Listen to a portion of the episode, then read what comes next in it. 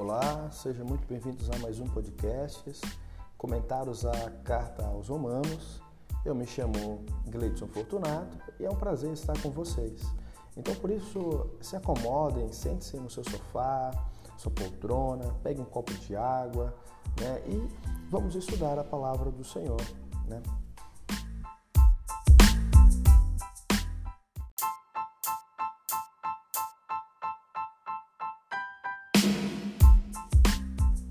Texto em si, em qual nós estamos é, a comentar nessa tarde, se encontra em Romanos, capítulo de número 5, do verso 1 e 2. Diz assim: Tendo sido, pois, justificados pela fé, temos paz com Deus por nosso Senhor Jesus Cristo, pelo qual também temos entrada pela fé a esta graça, na qual estamos firmes e nos gloriemos na esperança da glória de Deus o que é a justificação, né? É, e o que ela propicia para nós. A justificação faz diferença nas nossas vidas. Aliás, ela faz toda a diferença, não só em relação ao lugar para onde estamos indo, é, mas também ao modo como agimos e nos sentimos no nosso presente agora, tanto nos dias bons e também nos dias maus. Existem né, benefícios e presentes na justificação Paulo vai falar isso né, no Romanos capítulo 5 agora, ao qual nós lemos. Uma vez justificados, o que, que acontece? Né? Qual é o processo que se dá? Né? Existe três, eu gostaria de dizer que existe três é, realidades aí na, no modo da justificação. Né? Quando a gente entra e para justificação, quando a gente é justificado, existem três realidades presentes. E o apóstolo Paulo vai dizer muito bem isso nos dois versículos, no versículo 1 e versículo 2. Né? Uma vez justificados, temos é, aqui uma dupla introdução. Portanto, Paulo começa a dizer, né? Em outras palavras, os versículos que seguem são consequências das verdades que ele acabou de estabelecer. E continua dizendo: justificados pela fé.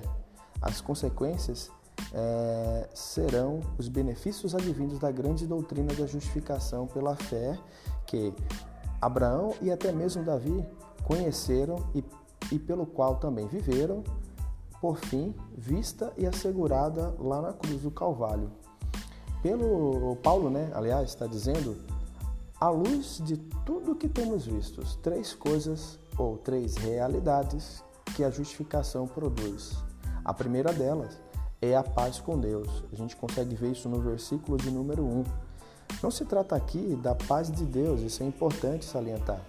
No, em Filipenses capítulo 4, versículo 7, fala sobre a paz de Deus, que é um coração tranquilo e satisfeito em meio aos problemas e pressões da vida.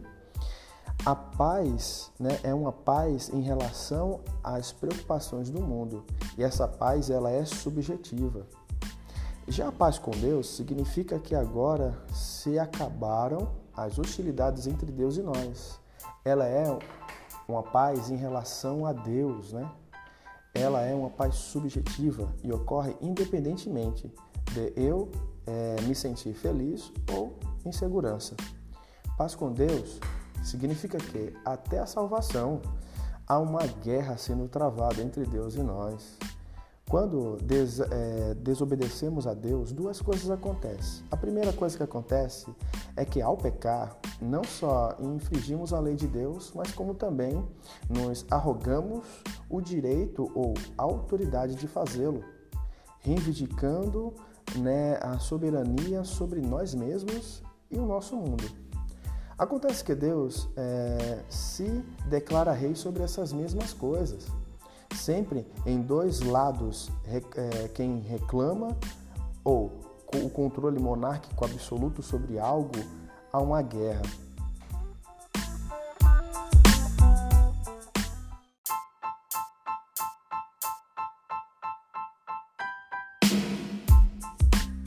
A segunda coisa que acontece é, a nossa desobediência significa que Deus tem um problema conosco.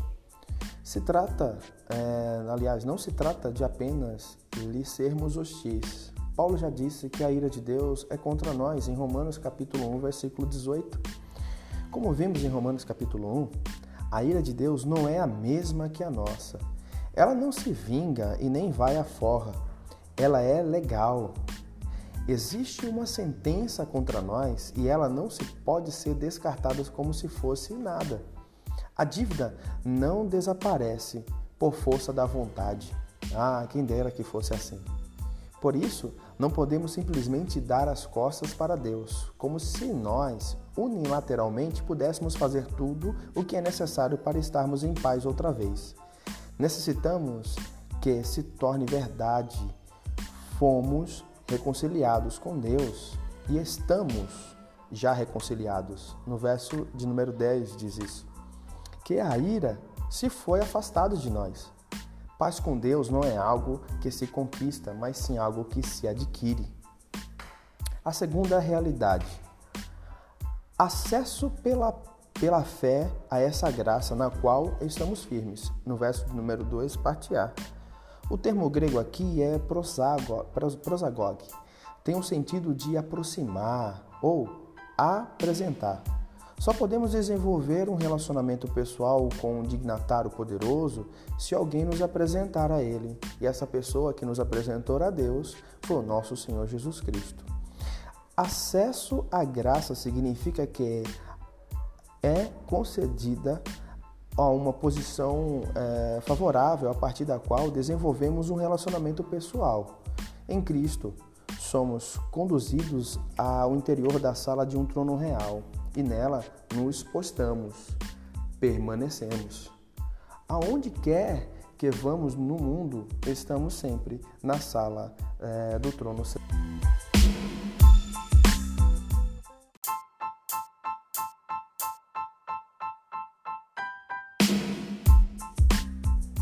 Isso significa é, que vai além da paz com Deus, que foi o fim da hostilidade a justificação não é a mera remoção de algo negativo, a hostilidade.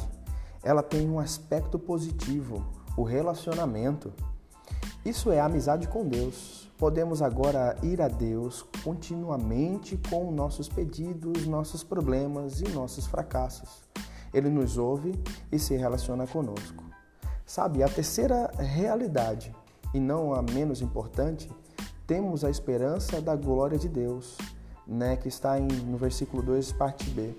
Trata-se de uma clara antecipação do é, compartilhamento da glória futura de Deus. A palavra esperança é franca, quer dizer esperar. Deseja algo ou desejar algo sem a certeza de recebê-lo. Mas o termo grego subjacente é que significa uma convicção. A esperança cristã não é uma inspiração, mas sim uma certeza carregada de esperança.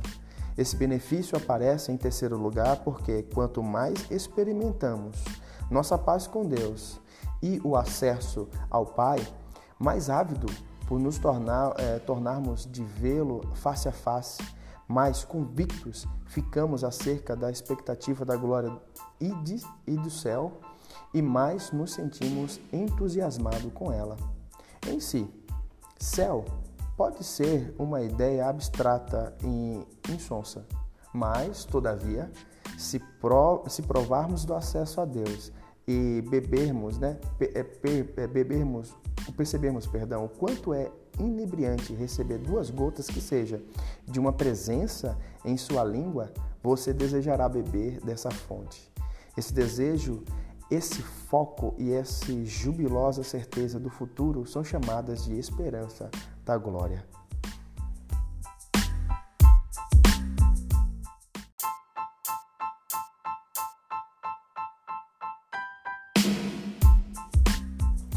Observe que esses três benefícios da justificação são os três tempos verbais do nossa salvação. Em Cristo, somos libertos do nosso pecado nosso antigo registro é, de rebeldia e pecado é descartado em tempos de paz com Deus. Somos libertos no presente para desfrutar de um relacionamento pessoal com Deus. E um dia, com toda certeza, experimentaremos a liberdade de viver na presença plena e impressionante da glória de Deus. E muito bem, meus amigos, e com isso né, eu deixo essa mensagem, esse comentário. É, Para mim é gratificante estar com vocês. Deus abençoe, que essa palavra é, cause um impacto profundo no seu coração e que edifique a sua vida espiritual a cada dia mais. Paz seja convosco. Deus abençoe.